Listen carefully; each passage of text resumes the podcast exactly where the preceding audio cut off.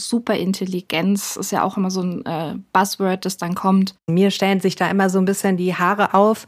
Ich spreche da immer von dem KI-Aluhut. Ich halte das für total unwahrscheinlich und auch schade, weil genau das eben Menschen Angst macht. Die künstliche Intelligenz ist nur so schlau wie die Datensätze. Mighty Micro, der Bosch Podcast über kleine Chips, die Großes leisten. Willkommen zurück beim Mighty Micro. Thema heute künstliche Intelligenz oder auch KI. Die ist inzwischen allgegenwärtig und entwickelt sich ständig weiter. Also allerhöchste Zeit, dass wir hier mal bei Mighty Micro genau über dieses Thema sprechen und eine ganze Folge der KI widmen und dabei natürlich auch aufklären, was Halbleiter damit zu tun haben. Ich freue mich heute, dass Katrin Cecile Ziegler bei Mighty Micro da ist. Und äh, Katrin ist Digital Economist, Dozentin für Digitalmanagement und digitale Ethik und ist Journalistin und Botschafterin der European Digital Society. Also ganz schön viel. Hi Katrin, ganz schön viel los bei dir. Kannst du unseren Zuhörerinnen und Zuhörern kurz erklären, was du da so alles machst? Äh, ja, also eigentlich ähm, erklären es die Begriffe schon mal ganz gut. Ich meine, dass ich Dozentin bin, ist eben Studiengang zu digitaler Ethik. Das mache ich an zwei verschiedenen Hochschulen. Aber grundsätzlich vom Background bin ich Volkswirtin, aber eben auf digitale Themen, unter anderem auch Neuroökonomie, Neurotechnologie spezialisiert. Und als Journalistin halte ich zum einen Vorträge zu digitalen Themen, aber moderiere auch Veranstaltungen in dem Bereich. Und ähm, grundsätzlich setze ich mich noch stark ein für digitale Menschenrechte und auch ein inklusives digitales Ökosystem, an dem die ganze Gesellschaft teilhaben kann. Und deswegen bin ich Botschafterin bei der European Digital Society. Natürlich äh, gibt es auch einen Bosch-Experten in jeder Folge. Heute ist es Marco van der Locht. Er ist äh, bei der Bosch Sensortech und beschäftigt sich da mit allen möglichen Anwendungen rund um die bekannten MEM-Sensoren und seit einiger Zeit auch mit dem Thema Edge AI. Hi Marco, warst du eigentlich selbst Test-User bei deinen Edge AI-Sensoren? Hallo Manuela, ja klar. Also ich habe die äh, Entwicklung mit betreut und war natürlich auch engagierter Tester bei den Use Cases etc. Das heißt, du bist äh, fleißig mit dem Fitnessarmband durch die Gegend gelaufen und hast dir selbst trainierte KI quasi genutzt. Ja, ich bin jetzt nicht der Superathlet, aber Übungen und äh, Verifikation des Sensors und auch seine KI-Eigenschaften habe ich natürlich gelernt. Und ähm, ich würde fast auch mit dem Thema Edge AI einsteigen, weil das wirklich was ist, was mich die letzten Wochen viel beschäftigt hat. Also einfach auch dieses äh, Thema, wie packe ich ganz viel Intelligenz auf einen kleinen Chip. Und ähm, damit du jetzt nicht alles erklären musst, Marco, habe ich ähm, unseren Reporter Axel Primavesi losgeschickt, äh, denn äh, der kann dann erklären, was genau Edge AI ist und was sich dahinter verbirgt. Mighty Micro Power Up da, wo künstliche Intelligenz im Einsatz ist, ist häufig auch die Cloud nicht weit. Denn meist müssen große Datenmengen verarbeitet werden, die nicht lokal gespeichert werden können. Bei Edge AI, frei übersetzt der künstlichen Intelligenz am Rand, ist das anders. Hier lernt und arbeitet das System ganz für sich allein, ohne Verbindung zur Außenwelt. Die Vorteile liegen dabei klar auf der Hand. Erstens, Edge AI spart Energie. Zweitens, Edge AI funktioniert offline. Drittens, Edge AI schützt die Privatsphäre. Dazu später mehr. Viel wichtiger ist ja noch die Frage, wo überall Edge AI zum Einsatz kommen kann. Ein Beispiel, Wearables, also zum Beispiel Fitness-Tracker oder Smartwatches. Dafür hat Bosch jetzt eine Weltneuheit präsentiert. Ein Sensor, der selbst lernt. Genauer, das Modell BHI 260 AP. So kann man sein persönliches Fitnesstraining noch weiter individualisieren und interaktiver gestalten. Denn der Sensor kann Übungen, die auf häufig wiederholten Bewegungsabläufen basieren, erkennen und speichern. Und dabei kann Edge AI seine Vorteile voll ausspielen. Thema Energieverbrauch. Weil kein Datenaustausch nötig ist, wird Energie gespart. Gerade bei so kleinen Geräten wie Wearables ist das ein extrem wichtiger Faktor, denn es gibt keinen Platz für einen großen Akku. Gleichzeitig soll das Teil möglichst lange mit einer Ladung auskommen. Und hier ist jeder kleine Beitrag hilfreich. Thema Datenverbrauch. Trainieren draußen in der Natur, genau da, wo die Netzabdeckung mau ist? Kein Problem. Das Datenvolumen wird schon von den sozialen Netzwerken, Musikstreaming und Co. arg strapaziert? Egal. Edge AI funktioniert auch offline, ganz ohne Zugang zum Netz. Dadurch spielt auch die Gefahr der Latenz bei der Datenübermittlung keine Rolle mehr. Thema Sicherheit. Bei Edge AI werden Daten nur lokal verarbeitet und gespeichert. Damit haben die Nutzer mehr Kontrolle. Und gleichzeitig sind die Daten vor dem Zugriff von außen gut geschützt. Die Experten hier bei Bosch arbeiten jetzt schon daran, Edge AI auch in anderen Sensoren zum Einsatz zu bringen. Wir dürfen also gespannt sein, was als nächstes kommt. Wir haben uns ja letzte Staffel auch schon mal mit dem Thema Variables beschäftigt und ich war lange, lange Zeit kritisch, was Variables angeht, weil ich einfach auch nicht wollte, dass meine Daten groß übermittelt werden und einfach in einen großen Datenpool reingehen. Was aber ja wiederum helfen würde, eine KI zu trainieren. Wie ist eigentlich eure Haltung? Habt ihr selber zum Beispiel Variables und wäre das was für euch, so, ein, so ein selbsttrainierende KI? Ja, ich unterscheide ja immer so ein bisschen zwischen beruflich und privat. Also ich habe privat keinen Fitness-Tracker und bislang hätte ich mir tatsächlich keinen geholt. Ich hatte irgendwann mal recherchiert, ist aber schon ein Jahr her und habe einfach keinen gefunden, wo die Cloud ähm, dort lag, wo ich das wollte, beziehungsweise über am besten überhaupt gar keine genutzt wird. Das wäre jetzt natürlich mit so einem Sensor und Edge AI anders. Ähm, ja, der, der Einspieler war super und hat eigentlich auch schon die ganzen Vorteile genannt. Ähm, ich bin mir trotzdem bei nicht allem so sicher, was eben auch ähm, den Datenschutz angeht. Aber ansonsten Variables, klar, Handy ist auch Edge AI. Und du, Marco, ist es jetzt was für dich oder bist du selber so ein Variables-Fan und trackst deine Schritte und solche Sachen? Ähm, ich track meine äh, Schritte. Ähm, ich habe Smartphone, Wearable in diesem Bereich. Zu Testzwecken natürlich auch ähm, unseren äh, Sensor mit der Edge AI-Funktionalität, äh, den BAI 260 AP. Insbesondere spannend bei dieser ähm, Lösung finde ich eben, dass die Anwendungen, die man zu Hause vollzieht oder auch im Gym oder dergleichen, eben personalisieren kann. Das heißt, jeder Mensch ist ein Stück weit anders, jeder macht Übungen anders, jeder macht ähm, Bewegungen anders, klein, groß, dick, dünn etc. pp.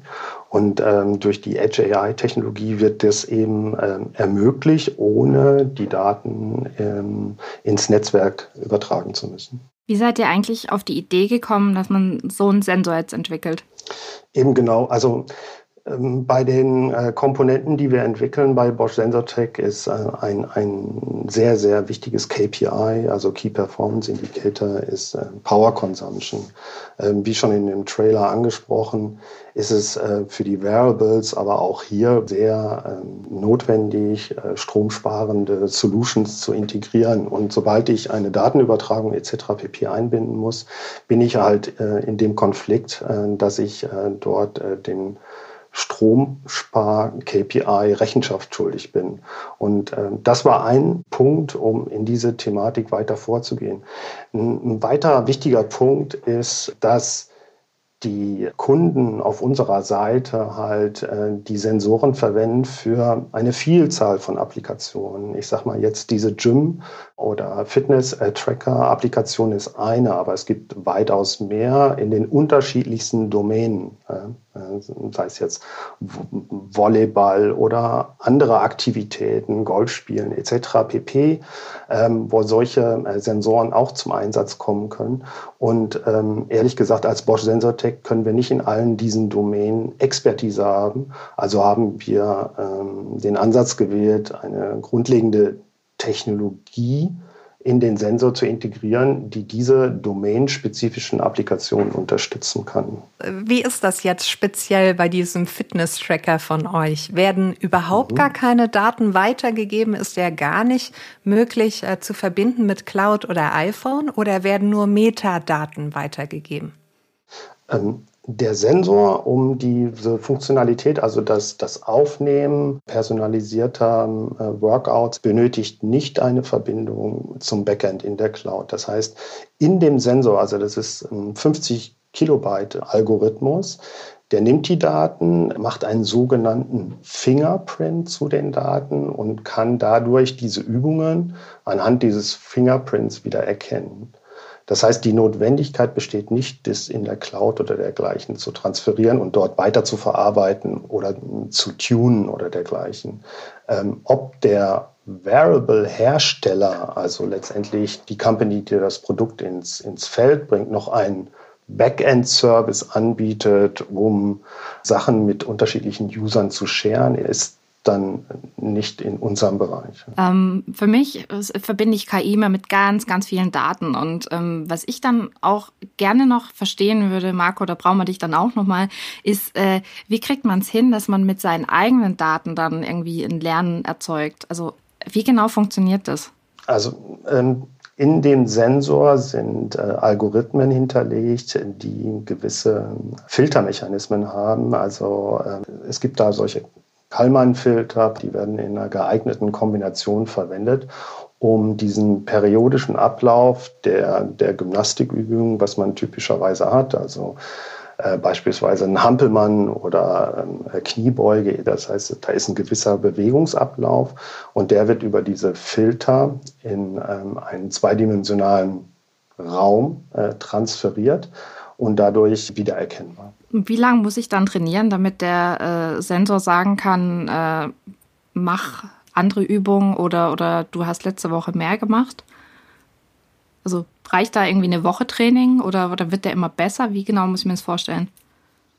Das heißt, er wird besser über die Zeit. Wenn ich jetzt eine neue Übung, beispielsweise ähm, eine Kniebeuge erlernen möchte, die im Sensor noch nicht enthalten ist, dann muss ich diese Übung ungefähr drei bis viermal wiederholen, dann hat er sie erlernt. Also ähm, äh, kleiner 30 Sekunden und ähm, ich habe eine neue Übung ähm, im Sensor hinterlegt ähm, da wäre jetzt auch mal meine Frage an Katrin. Glaubst du, das wäre eine Chance, äh, wenn man jetzt sagt, man baut ein Variable, das wirklich nur mit äh, der KI auf dem Sensor lernt, äh, dass man damit auch Skeptiker mehr in Richtung Variables bringt?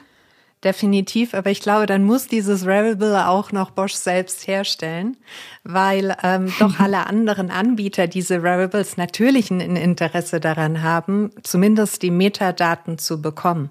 Und das ist äh, in gewisser Art und Weise auf jeden Fall schon mal ein erster Schutz. Ich finde, das kann man auch immer so ganz gut am Beispiel vom Babyphone ähm, erklären, das auch mit Bild arbeitet und dass dort eben nur die Metadaten übermittelt werden, Baby ist wach oder Baby schläft und eben nicht die Fotoaufnahmen des Babys, ja, wenn das jetzt mit dem Bildsensor zum Beispiel auch arbeitet. Aber ähm, grundsätzlich bin ich da trotzdem nach wie vor sehr skeptisch.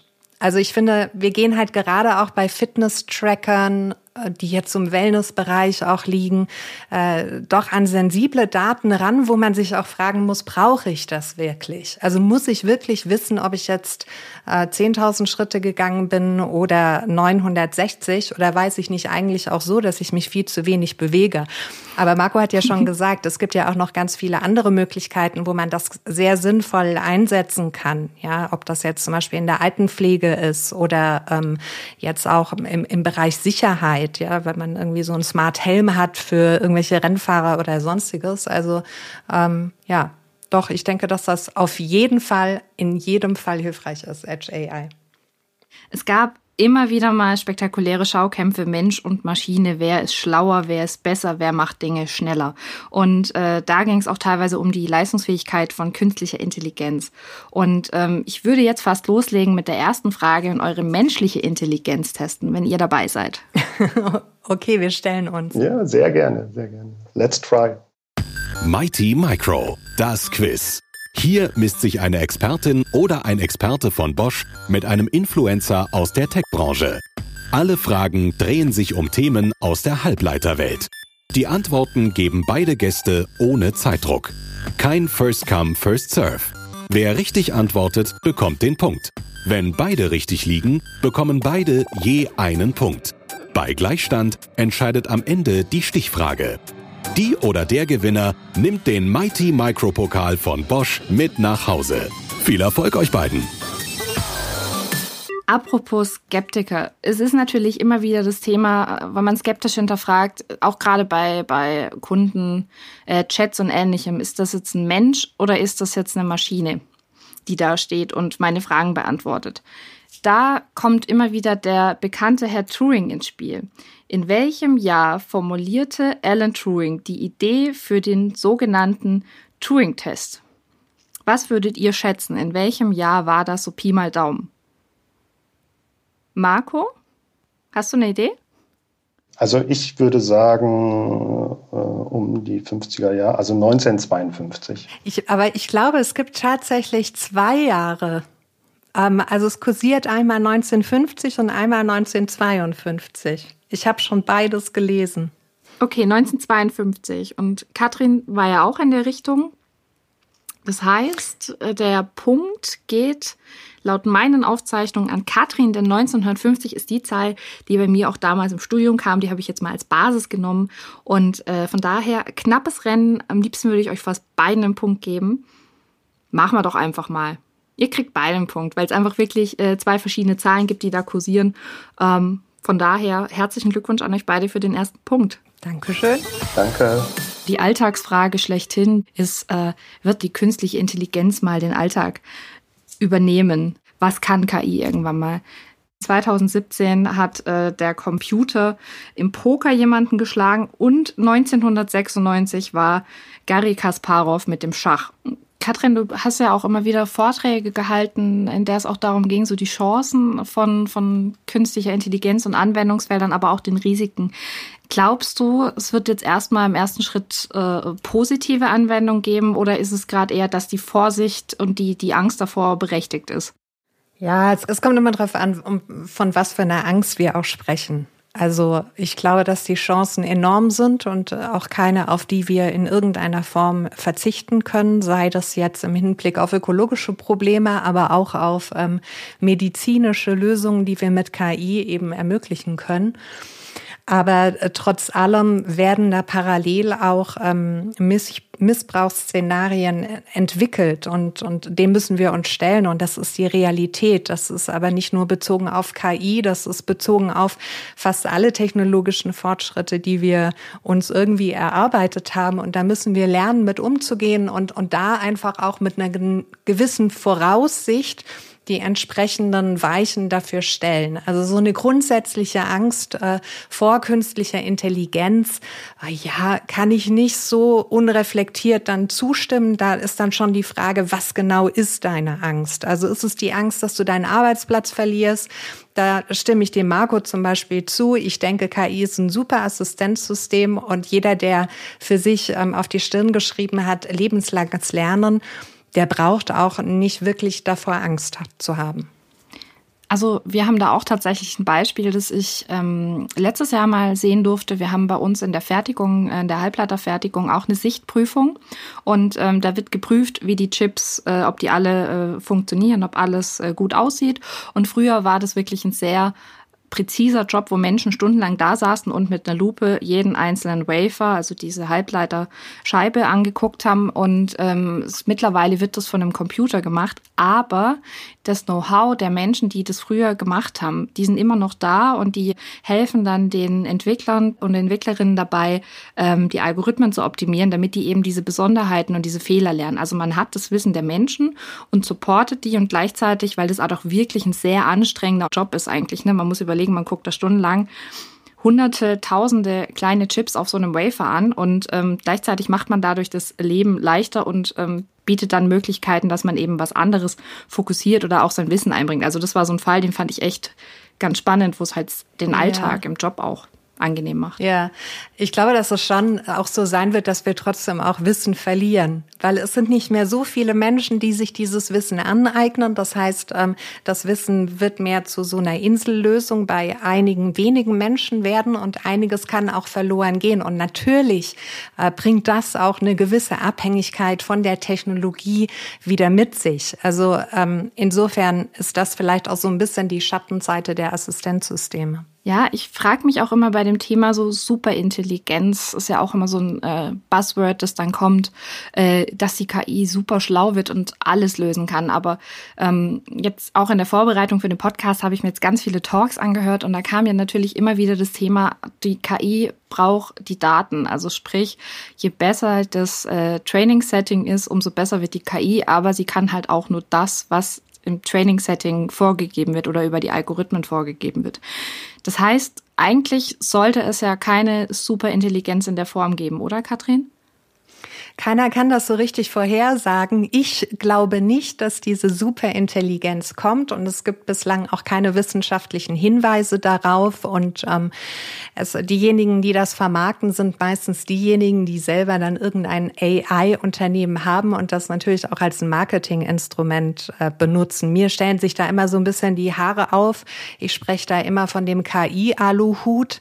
Äh, ich halte das für, für total unwahrscheinlich und, und auch schade, weil genau das eben Menschen Angst macht, ja, sowas. Aber ja, es gibt äh, bislang keinen Grund zur Annahme. Marco, siehst du das anders? Nee, Katrin, sehe ich genauso. Also ich glaube auch, also die, die künstliche Intelligenz ähm, ist, ist nur so schlau wie die Datensätze. Also es, es gibt ja noch keine ähm, Richtungen, die aufzeigen, dass eine künstliche Intelligenz ähnlich oder, oder vergleichbar zu Menschen agiert, äh, mit Emotionen etc. Alles, was dazugehört, äh, wie auch immer man den Begriff Intelligenz äh, genau definiert. Von daher denke ich auch, für mich sind das eher Hilfsmittel, Werkzeuge etc. pp, die, die das Leben bereichern können. Ähm, aber ähm, es, die, ich sag mal, Science-Fiction-Szenarien, die da dargestellt werden, die KI übernimmt ähm, sozusagen ähm, die Entscheidungen und Macht in Anführungsstrichen, ähm, das sehe ich auch nicht. Also es ist ja auch was, was man nicht widerlegen kann. Ja, das ist ja auch so das Witzige daran. Das, ich meine, es gibt ja auch diese Weltuntergangsszenarien von irgendwelchen Sekten. Das ist so ein bisschen vergleichbar damit, weil das auch so Verschwörungstheorien sind. Und es hatte 1965 schon der erste KI-Pionier, das war Herbert Simon, der hat schon prophezeit, dass die superintelligente KI kommt und hat dafür das Jahr 1985 angesetzt. Ja, also mhm. äh, ist, ist nichts passiert und seitdem wird das auch immer wieder rausgeschoben. Aber das Witzige ist, dass sich ja trotzdem Wissenschaftler hypothetisch damit beschäftigen, okay, wir wissen nicht, ob die Superintelligenz kommt, aber wenn sie kommt, wäre sie dann noch kontrollierbar. Also das sind tatsächlich Forschungsprojekte und nicht nur jetzt in den USA, sondern auch bei uns in Deutschland. Und das ist, äh, ja, da merkt man schon, wie tief diese Angst sitzt. Ja, ist auf jeden Fall sehr spannend ich finde auch tatsächlich diese, diese ganzen Diskussionen darum so, so faszinierend, weil man sie auf allen Ebenen hört. Also einerseits im, im der breiten Öffentlichkeit, die jetzt vielleicht so ein bisschen KI als Buzzwords wahrnimmt und andererseits aber auch wirklich so in der ganzen Tech-Szene teilweise ja auch. Da gibt es ja auch heiße Diskussionen, wie weit äh, wird KI gehen, was kann man alles noch beibringen. Und ähm, wenn ich mir allein anschaue, äh, so die Diskussion auch, welche Programmiersprachen musst du können, was musst du verstehen und wie schaffst du es als Mensch auch, dahinter dann zu sehen, was da jetzt gerade passiert, weil KI ist überall gerade. Ne? Also das ist total äh, interessant, einfach diese Lebenswelt, die es immer mehr einnimmt, im Positiven, aber auch so im Hintergrund. Ne? Definitiv. Klar, und es sind, es kommen, dann gibt's ja immer wieder diese tollen Videos mit irgendwelchen äh, Robotern, die sich schon super bewegen können. Oder jetzt auch mit GPT-3, dieser super neue, schlaue Chatbot von OpenAI und so. Das, das, das dringt dann natürlich auch zu allen denen durch, die eigentlich ansonsten mit Thema, mit dem Thema KI nichts zu tun haben, ja. Und, und da sind gerade solche Podcasts wie von dir gut, die dann auch ein bisschen aufklären. Ja, danke schön. Also tatsächlich äh, ist es bei uns ja auch immer wichtig, ein bisschen zu erklären. Wir erklären es ja immer an Basis der Halbleiter und äh, versuchen da ein bisschen dann auch den Hintergrund zu geben, was ist da alles drin, wo stecken Halbleiter drin, wo steckt zum Beispiel jetzt auch in dem Fall als KI drin. Ähm, da schließt sich auch passend die Frage, an die ich jetzt noch an dich habe, Marco. Und zwar, ähm, in Folge 8 hatten wir Andrea Urban zu Gast und da hat sie eben auch schon erzählt, ähm, wie die Entwicklung des Bosch-Prozesses eigentlich für den Automotive-Bereich war, um eben den Airbag zu entwickeln und massentauglich zu machen in den 90ern. Und ähm, wie es jetzt aber mittlerweile eigentlich dazu da ist, dass es sowas wie Smartphones möglich gemacht hat oder auch Hearables und alles, was jetzt da ist, weil einfach diese MEMS-Sensoren besonders klein äh, werden konnten durch das Ding. Wer das übrigens anhören will und nochmal wissen will, was der Bosch-Prozess ist, gerne in die Show Notes klicken, da packe ich euch die Folge rein. Und jetzt zu meiner Frage zurück zu dir, Marco. Ist es eigentlich mittlerweile immer noch so, dass solche Ideen wie jetzt Edge AI aus dem Automotive-Bereich kommen oder inspiriert ihr eher mit euren Ideen den Automotive-Bereich? Ich würde sagen, ähm, diese Edge AI-Technologie kommt jetzt aus dem Konsumerbereich. Also wie du schon erzählt hast, haben, ähm, die Sensorik ist vom Auto in den Konsumerbereich ähm, gewechselt um das Jahr, glaube ich, 2005 rum etc., ähm, wo es zum ersten Mal dann in Smartphones angewendet wurde, um Portrait, Landscape View zu haben, also dass das, das, der Bildschirm flippt, ähm, wenn ich das, das Handy drehe. Das waren, waren die ersten Einsätze. Aber jetzt äh, durch die ähm, ähm, enormen Anforderungen bezüglich ähm, der Power Consumption, Memory Sizes, ähm, oder allgemein der MEM-Sizes in den Devices. Also man muss sich vorstellen, in so einem Hearable, da ist nicht furchtbar viel Platz, äh, um äh, solche Funktionalitäten unterzubringen. Also viel weniger Platz als im Automotive-Bereich vielleicht im Auto vorhanden ist, kommen diese Art der Innovation äh, derzeit vornehmlich aus dem Konsumerbereich und halten dann äh, vielleicht wieder Einzug im Automotive-Bereich. Aber könnte man jetzt zum Beispiel den Edge AI auch einsetzen, um im Auto rauszufinden, wenn jetzt ich immer fahre, höre ich am liebsten die und die Musik, deswegen macht es den Radiosender automatisch an und wenn man dann feststellt, keine Ahnung, mein Mann fährt, äh, dass es dann irgendwie andere Szenarien merkt oder sowas, könnte man das da auch anwenden? Genau, das ist vielleicht nicht genau mit dieser Edge AI-Technologie, die wir jetzt für die ähm, Gym-Übungen und dergleichen und Home-Workouts verwenden. Aber wir sind dabei, diese, ähm, ich sag mal, das, diese Plattform ähm, dahingehend auszuweiten, dass sie weitere Use Cases unterstützen kann, die äh, dann auch eben im Automobilbereich äh, angewendet werden können mit dem Szenario, was du gerade gesagt hast, oder in der Kaffeemaschine. Ich komme zur Kaffeemaschine und die Kaffeemaschine weiß wirklich, dass ich es bin. Ja? Und ähm, wenn ich dann da auf den Knopf drücke, weiß sie auch, ähm, wie viel Kaffee, wie viel Milch ich gerne hätte, etc. pp. Also dass diese ähm, AI dazu verwendet wird, diese ähm, personalisierten Use Cases zu unterstützen. Und das ist dann unabhängig äh, von dem Bereich, wo ich es anwende, ob im Auto, zu Hause. Habt ihr da schon irgendwelche konkreten Anwendungen im Blick, wo ihr jetzt Edge AI weiter ausweiten wollt, außerhalb von dem Variables-Bereich? Also wo geht es dahin? Ähm, der, der, nächste Step ist eben äh, derzeit das im, im Hearable-Bereich äh, anzuwenden, aber es gibt auch Kontakte in unterschiedliche Industrien hinein, um ähm, eben ähm, beispielhafte ähm, Use Cases, die ich gerade genannt habe, ähm, zu ermöglichen und eben zu personalisieren. Ähm, ich würde fast sagen, wir gehen mal, weil du jetzt gerade auch schon den Haushalt angesprochen hast, in die zweite Quizfrage. Denn ähm, die zweite Quizfrage dreht sich um Möbel. So. Welches Möbelstück hat der Designer Philippe Stark in Zusammenarbeit mit einer KI entworfen? War es A. ein Stuhl, B. ein Tisch oder C. ein Bett? Ui. Das war, das, die KI hat das Design entwickelt, oder wie? Ja. Mhm. Okay, kann alles drei theoretisch möglich sein. Puh. Ja denke ich auch. Ähm, ich würde mal. Also da müsste ich, ich auch raten. Ich sag mal Stuhl.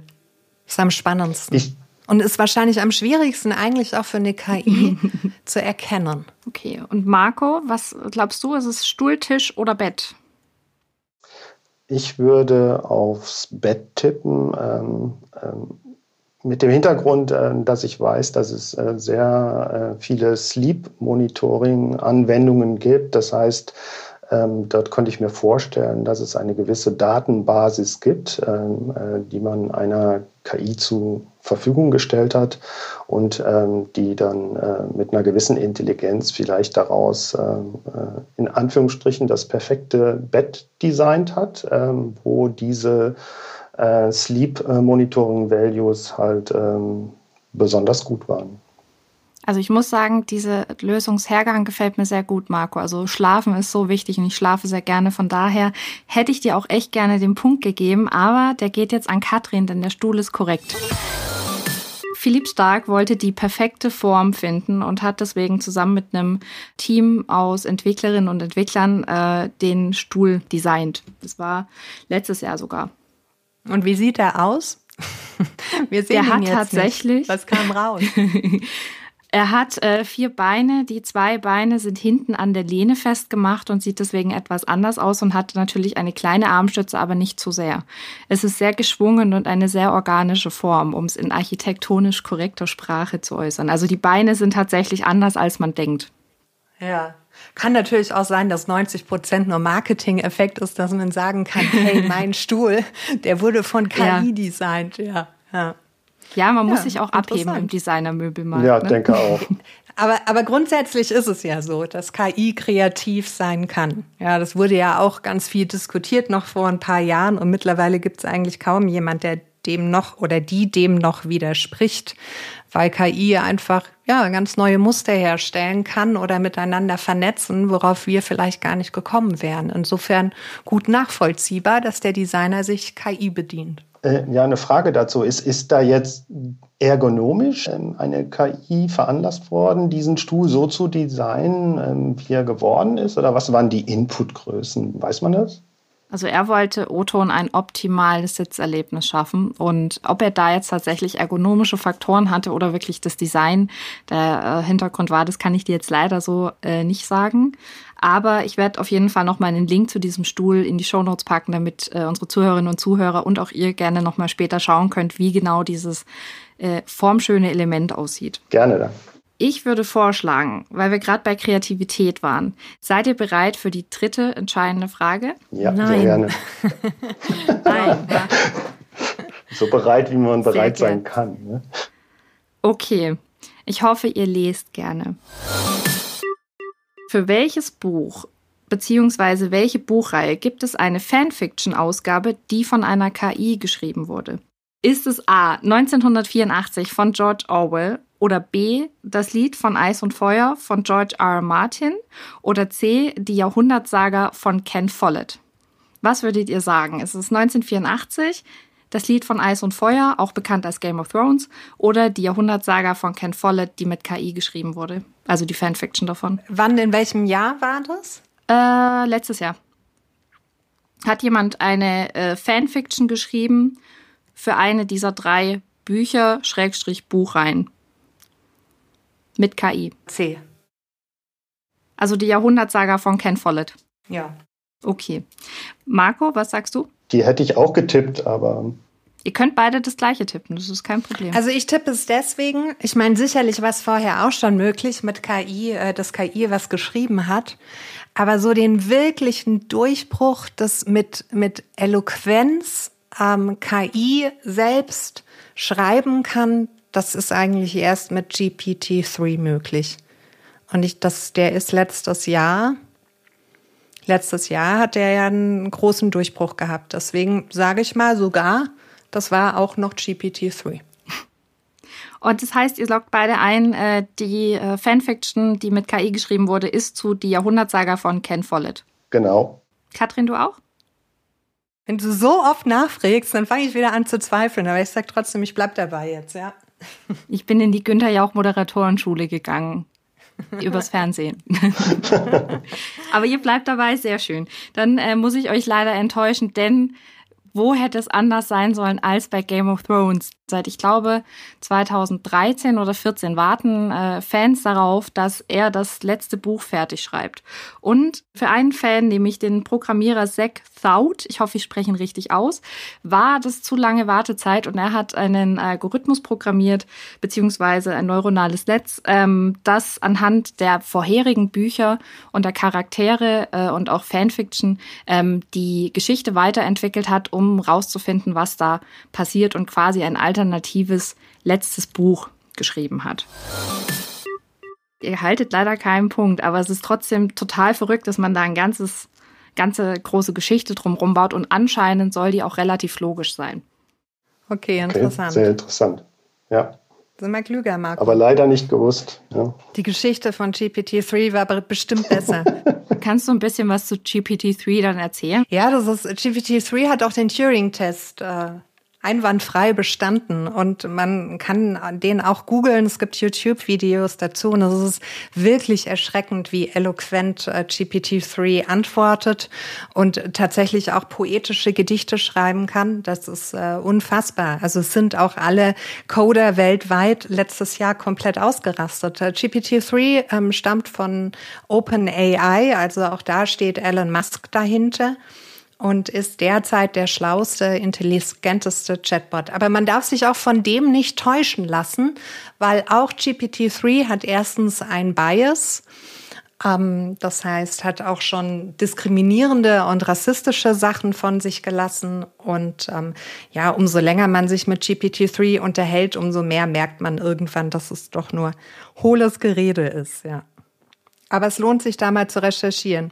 Da sind wir tatsächlich ja wieder so ein bisschen bei dem äh, Thema, ne? Wo, wo kommen die Daten her? Wie müssen Entwicklerinnen und Entwickler von Algorithmen, von äh, künstlicher Intelligenz äh, äh, gebrieft sein, um herauszufinden, wie sowas dann am Ende funktioniert? Also, dass eben solche Biases nicht da sind, ne? Weil das ist echt ein Thema.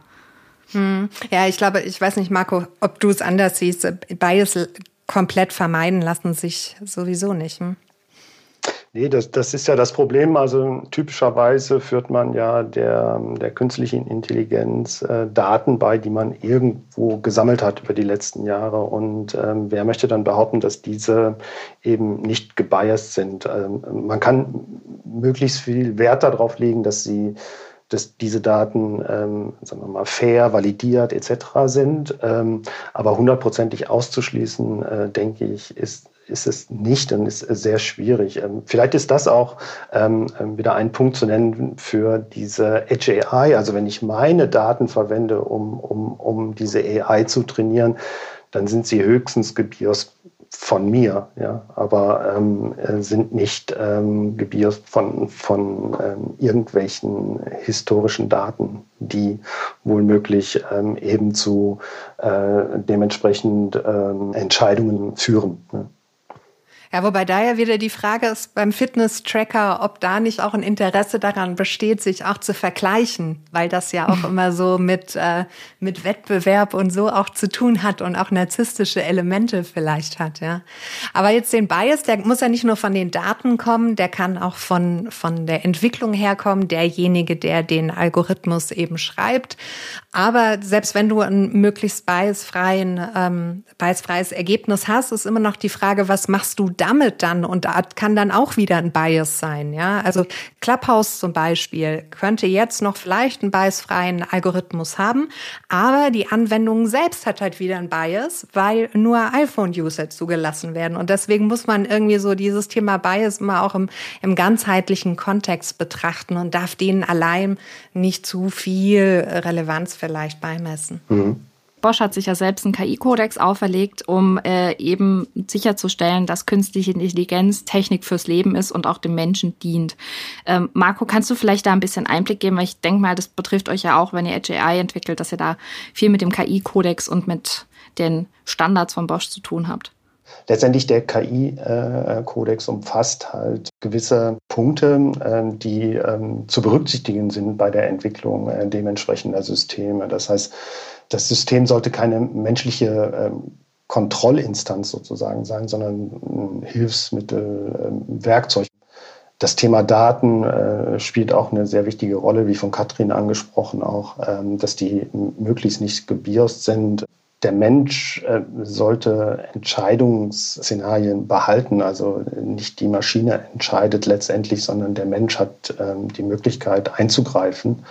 Natürlich ähm, müssen auch Gesetzgebungen beachtet werden, äh, die in den jeweiligen Staatenländern ähm, eben vorhanden sind. Und darüber hinaus Invented for Life, diese Mission muss dort hinterlegt sein.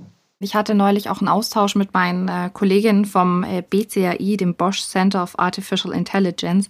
Die sitzen nämlich nicht so weit von uns äh, in Reutlingen, sondern die sitzen in Tübingen und in Renningen. Und deswegen hatten wir da auch kürzlich einen Austausch, weil sie gesagt haben, sie ähm, sind auch unterwegs im Unternehmen, um anderen auch zu erklären und supporten, um, um AI weiter voranzubringen und eben auch diesen KI-Kodex ähm, zu erläutern und auch, was da alles möglich ist mit ähm, KI. Äh, falls ihr euch auch selbst für KI interessiert und ein bisschen mehr darüber erfahren wollt, am 3. März, also kurz nach Erscheinung dieser Folge, findet die AI-Con von unseren Kolleginnen von der BCAI statt. Da gibt's äh, ganz viele verschiedene Speakerinnen und Speaker und alles rund um das Thema AI und wo die Reise hingeht. Wer Interesse hat, äh, kann gerne in die Shownotes gucken und sich gerne auch noch einloggen dann für den Termin. Aber genug des Werbeblocks. Ich finde tatsächlich, ähm, das Thema beschäftigt dich ja auch, Katrin. Ne? Äh, wo geht's hin? Wie sicher ist die KI? Was ist jetzt gerade so das Thema, das dich am meisten umtreibt? Ja, so ein Thema, mit dem ich mich halt gerne beschäftige, sind schon Gehirn-Computerschnittstellen. Aber ich beobachte auch, wie sich in Deutschland Unternehmen positionieren. Ja, also welche Unternehmen entwickeln jetzt zum Beispiel so einen KI-Kodex, wie das Bosch getan hat, welche machen das vielleicht nicht und, und wie äh, konkret ist dieser KI-Kodex tatsächlich? Also geht's da auch wieder mehr so um Greenwashing oder KI-Washing oder sind das wirklich ganz konkrete Anhaltspunkte, die auch wirklich selbstverpflichtend sind? Ja. Also ich fand übrigens deinen TED-Talk auch sehr spannend, den du äh, auch über genau dieses neuronale äh, Thema gebracht hast. Also den können wir gerne auch nochmal in den Show Notes verlinken. Es werden heute lange Show Notes, aber wir haben viele Infos für euch.